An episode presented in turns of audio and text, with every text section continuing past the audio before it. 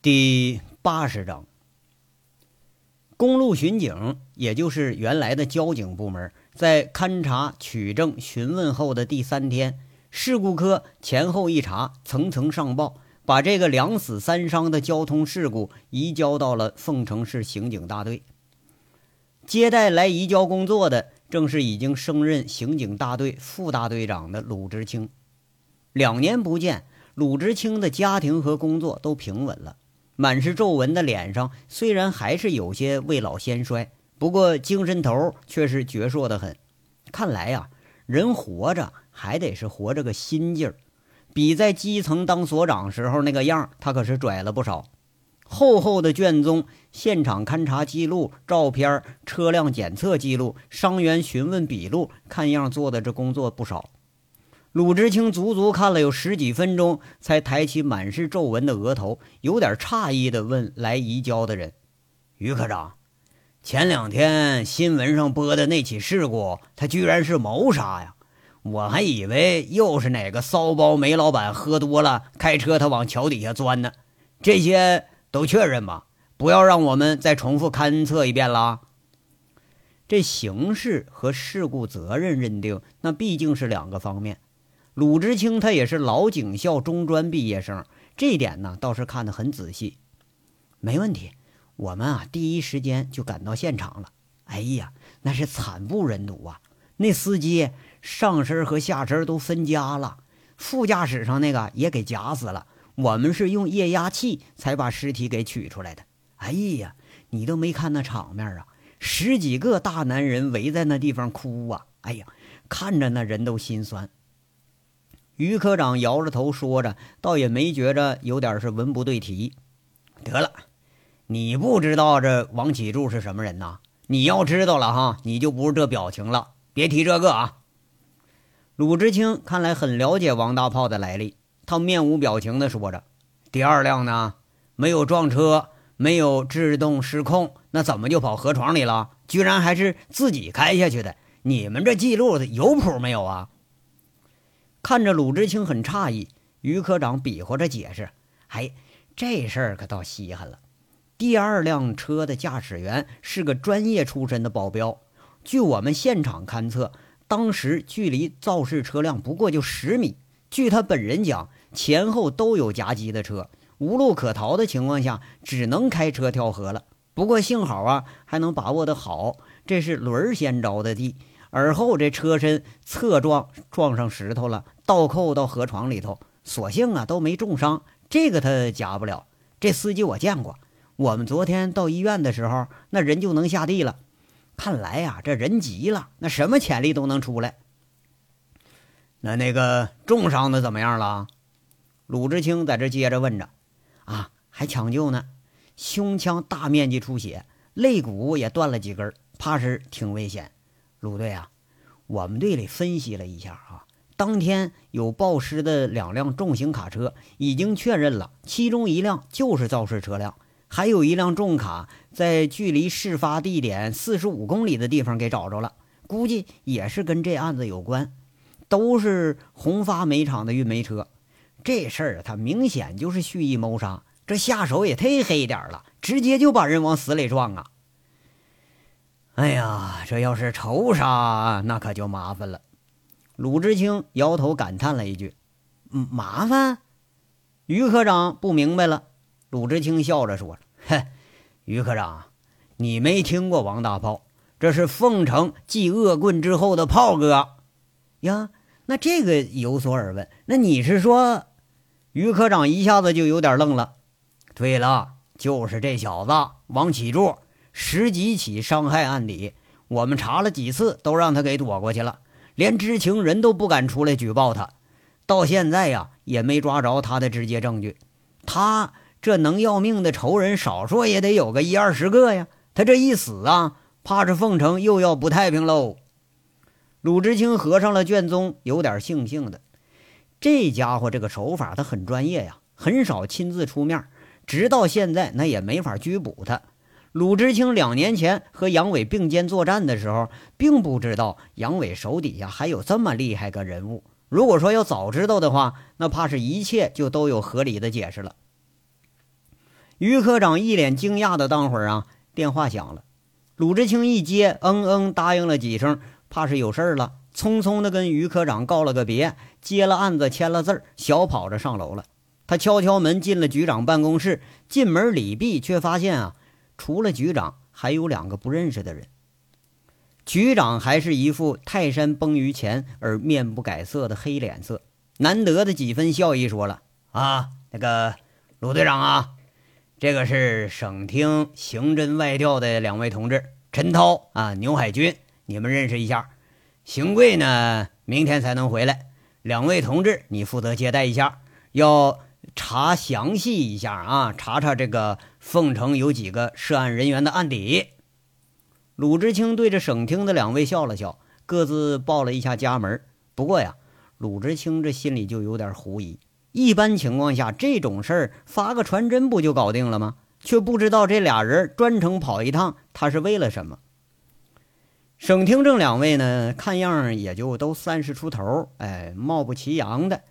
一个个子挺矮，姓陈，这外调人员，他抽了一份协查记录，解释：“鲁蛋啊。”这一个多月前呢，省城发生了几起娱乐场所的肇事案，一起绑架未遂案，还有一些其他的案件。根据受害者的口供，加上我们调查，我们怀疑与来自凤城的一个小团伙有关。这个团伙带头的呀，绰号叫大炮啊，有体貌特征，详细情况我们是不得而知。不过应该在凤城是个有案底的人物。我们啊，主要就来了解一下这人的背景，问问看有没有其他的案底以及相关人员，这个我们都要查证一下。啊啊！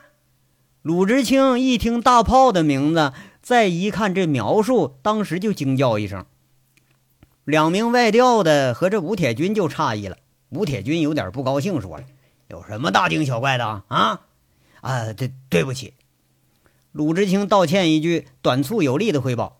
呃，吴局长，刚刚公路巡警三支队移交了一份案卷，王启柱，呃，就是这个绰号叫大炮的人，三天前死于一起车祸，啊，同行的两辆车都坠入河床，两死一重伤，呃，两轻伤。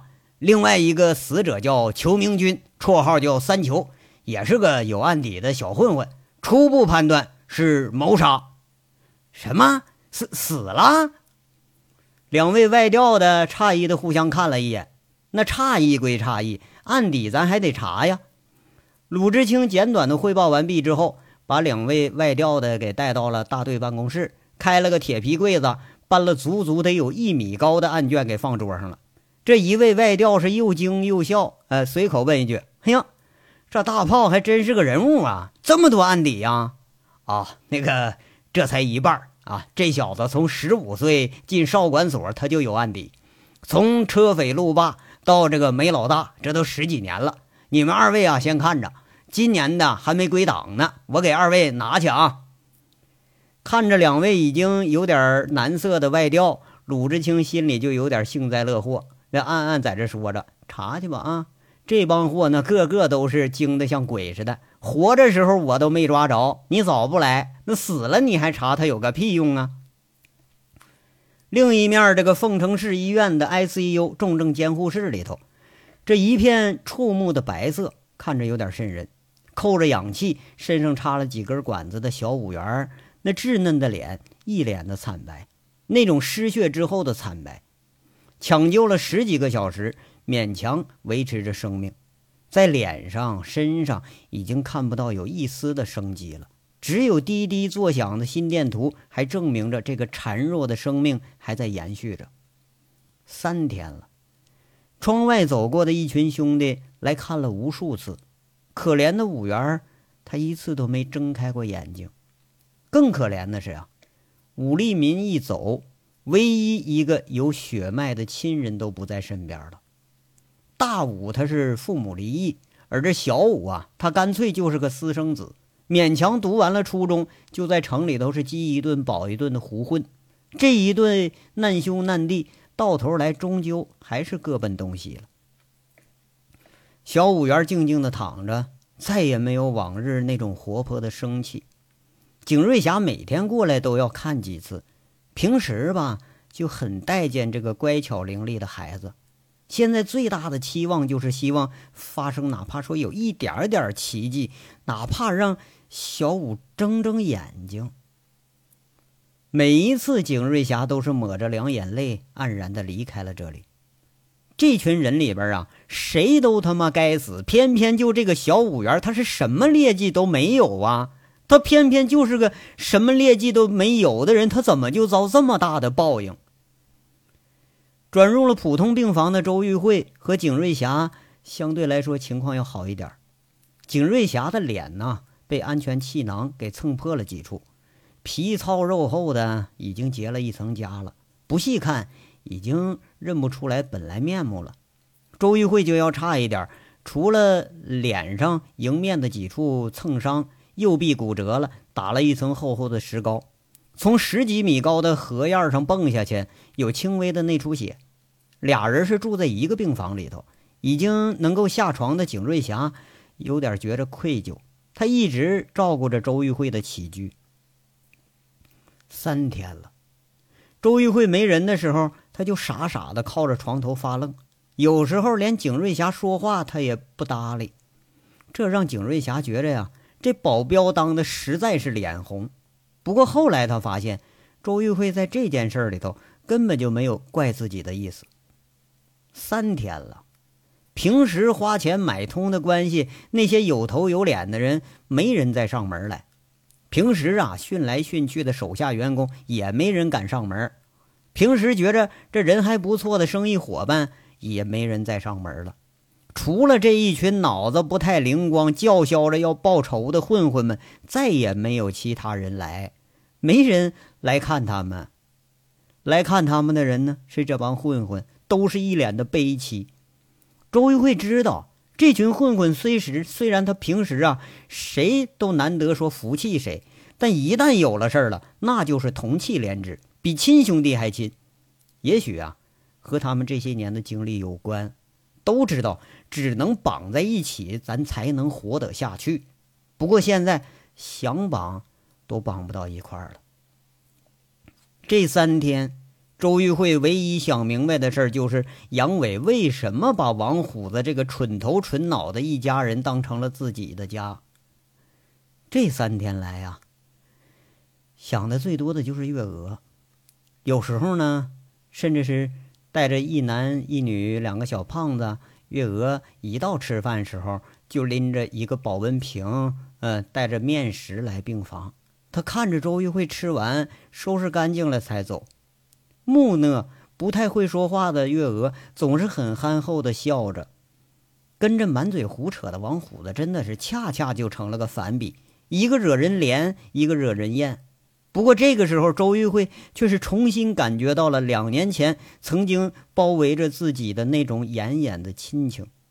长长的呀，端着一碗热乎乎的汤面，他是合着眼泪往下吞，让人感动啊。也许不需要个几百万、几千万的资本，只需要这么一碗亲人熬的汤，亲人做的面。曾经无数个时候，周玉慧在与人交往中，多多少少他会有一种优越感，但是在这朴实的一家面前，优越感被击得粉碎粉碎的。有几个瞬间，周玉慧突然想起了杨伟的话，杨伟无数次讥笑自己是财迷。也许杨伟是对的，他一直是对的。一个人需要的，他不仅仅是钱。这个世界上，钱买不来的东西太多了，多的呀，你数都数不清楚。比如说关心，比如说爱，再比如刚刚逝去的那两条生命，比如那个至今都还没有清醒的人。他记着呀，没几天之前。杨伟曾经说过：“将来也许自己能坐在大街上抹眼泪，那都已经算你幸运了。”不幸的是，这句话应验的也太快了。分别没几天，他就已经躺在冰冷的地上，他流泪了。而可怜的大炮和三球呢，连哭都没来得及哭出一声来呀。那天那个恐怖的场景，甚至于更甚于自己两年前经历过的事儿。两个活生生的人，就那么一瞬间就变成两具冰冷的尸体。他就连再看一眼的勇气都没有了。人呐，有的时候很可笑，最起码周玉辉就觉得自己很可笑，孜孜以以求了这么多年呐，到头来才发现，自己需要的并不是自己拼命要得到的东西，这才是生活对一个人最大的嘲弄。门轻轻的打开了，周玉慧探探头，征询的问了一句：“慧姐，他们来了。”进来吧。周玉慧有点虚弱，淡淡的应了一声。先是贼六轮子，后是虎子张老三，然后又进来不认识的两个人。贼六的眼睛有点红，亲亲的表哥死了，这两天估计是哭了不少。进来的人都是一脸的肃穆，挨着个站着，看着病床上的周玉慧，一脸的茫然无助。周玉慧轻轻的问。没有人了吗？景瑞霞小心翼翼的说着：“啊，罗光宇和陆超两个人有事儿，一时半会儿来不了。小五还没醒，剩下的就没什么人了。”一说话，说的周玉慧顿时泪如涌泉，她哽咽的哭出声来了。谁都没说话，谁都知道周玉慧为什么哭，那谁心里他也都有点不好受。想当年那个放荡不羁的大哥在的时候，一呼百应，一脸血笑，浑话连篇的武立民，傻头傻脑的秦三河，文文静静的卜离，大呼小叫的王大炮，活泼好动的小五元，加现在这一群，那是何等的逍遥自在呀！而现在呢，死的死，抓的抓，跑的跑，伤的伤，走的走，就留下这么几个人，他怎么能不让人唏嘘不已呀？谁都没有劝，捎带着连轮子和贼六想到悲处也是泣不成声。两位不知道哪里来的陌生人，反倒是有点手足无措了。周玉慧好容易止住了哭，抹抹眼睛，说着：“就剩这么几个人了，有几个算几个。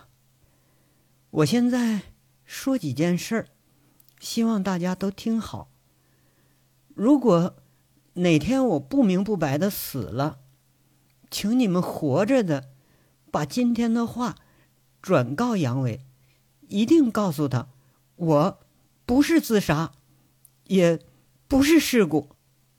姐，怎么？景瑞霞当时就吓了一跳。周玉辉一抬左手指住了景瑞霞的疑问，他一脸悲切的继续说着：“这次的事儿。”我不知道是为了什么，也不知道究竟我错在哪儿了。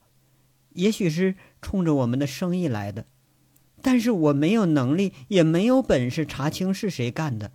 我不能轻易让大家去冒险。如果我能等到水落石出的那一天，我一定把他们加之在我们身上的悲痛几倍的还给他们。这两两年来啊。我凭着各位兄弟们的帮助，从一个一文不名的小女子，成了凤城数得着的富商，都是拜大家所赐。我在这里先谢过大家了。我立了一份遗嘱，这两位，一位是律师，一位是公证处的，今天当面给大家宣布一下。你们从来都没有哪一次真心的听过我说话。但是这一次，我希望你们遵照我的意思来。周玉慧泪流满面，哽咽着说完，示意那两个不认识的人。一位眉目几分清秀的是律师，清清嗓子，朗声念着：“遗嘱，我死后，由我的朋友杨卫国全权处理我名下所有的财产，包括惠阳煤厂。”惠阳乡土饮食开发公司以及我的私人存款、房产、私人物品，其中惠阳煤厂实有资产价值人民币七百八十八万元，惠阳乡土饮食开发公司实有资产价值人民币一千二百二十二万元，房产两处，价值私人存款合计两千七百三十七万元。原公司股东及成员王成虎、翟启顺、封时伦、张三板、景瑞霞将各继承一部分遗产，由杨卫国全权分配。立主人周玉慧。周玉慧是泪流满面，是一副赴死的决绝。三天前的事之后，景瑞霞和一干兄弟都曾经劝周玉慧暂时离开凤城，这是出事之后最直接的解决办法。不过现在看来，他事后不愿意离开凤城，不愿意离开这些人，那是有原因的。也许他已经准备坦然的面对所有的事儿了。除了景瑞霞知道事情的原委，剩下的人都是面面相觑，不知道这唱的是哪一出。糊里糊涂听完了公证人的宣读，送走了两个人。这王虎子诧异不已，回头就瞪着眼睛：“哎，我说周慧慧啊，你这啥意思啊？你也准备把自己给给交代了啊？我们可一直把你当大姐了的。”不是冲着你钱呢，你要是挺风光的，嗯，我们还不稀来呢。王虎子呀，他说话从来就不知道什么叫客气，什么叫委婉，他都是照直了说。轮子在那儿说了，就是啊，慧姐，你这什么意思啊？我们现在都不缺钱，两年前我和六就有一百万了，拆车市场一卖，我们好歹也存了两百多万。这个我们不要啊！都摇头。这个时候啊，谁都不想提钱，提钱他只能让人更寒心。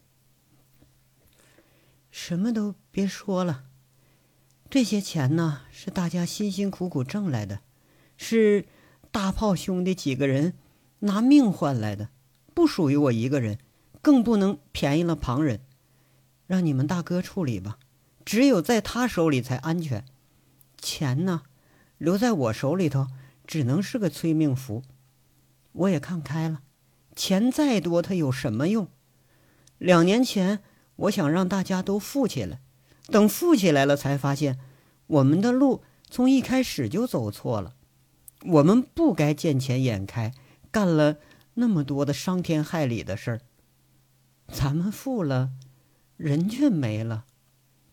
周玉慧说着，两行泪又是涌着溢出了脸颊。抹抹泪，他轻轻的说着：“大家这段时间都小心点千万别再出事儿了。什么煤厂，什么饭店，谁想抢，让他们抢去吧。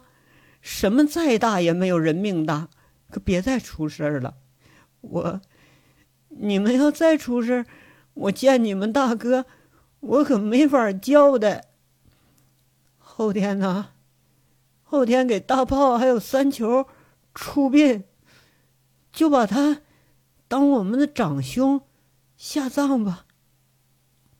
说到了逝者，周玉慧拉着景瑞霞的手，又是忍不住泪流满面。贼六轮子、张老三想起大炮的惨相，想起了下落不明的武立民，想起了依然生死不知的武元，都咬着嘴唇强忍着。再也忍不住了，之后豆大的泪珠扑簌簌的长流不止。嗯，我我我做饭去了，一会儿大伙都来啊。王虎子眼睛也是红红的，他找了个借口出了门，油腻的袖口一直抹着眼睛。他下了楼。另一面是西北。很荒凉的大西北，没有人知道这个地方到底是哪儿。甚至武立民问杨伟这是哪儿，杨伟只知道方位，却不知道地名。但是每一个地方在杨伟的眼里都像回家了一样，轻车熟路，走起来呀丝毫都不费劲。两个人两匹马已经走了有十几天了，十几天的安全系数自不用说。别说穿警服的警察吧，就连穿衣服的人都难得能见着几个。入眼除了草场就是戈壁滩，算算出来已经有一个多月了。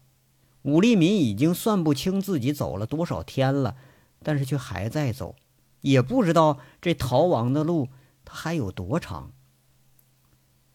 这天，小五被莫名其妙蒙着眼睛，捆着手，捆在马鞍子上走了整整一天。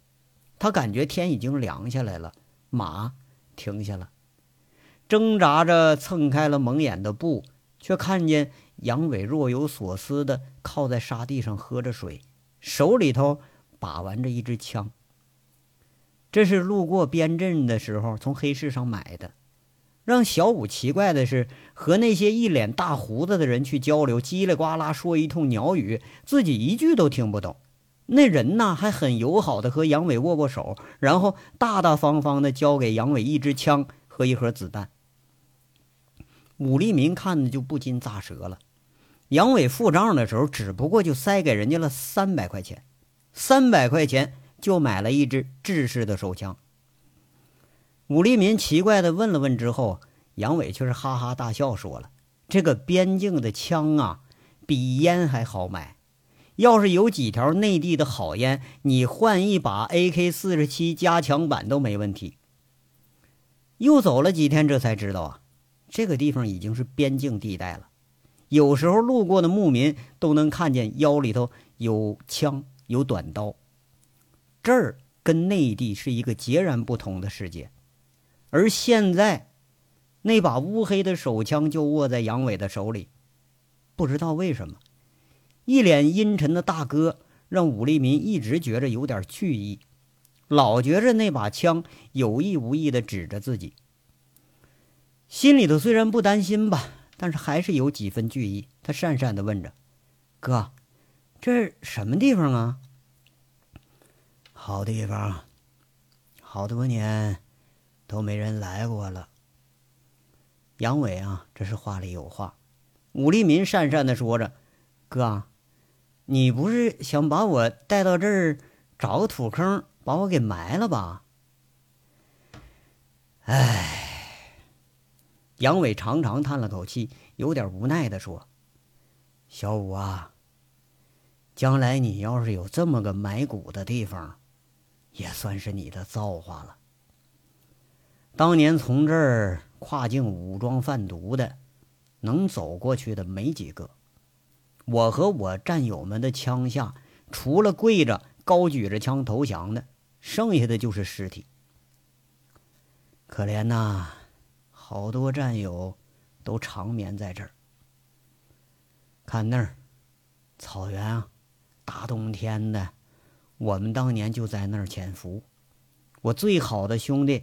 替我挡过刀的兄弟，从那儿山腰中间，他坠到了雪层里。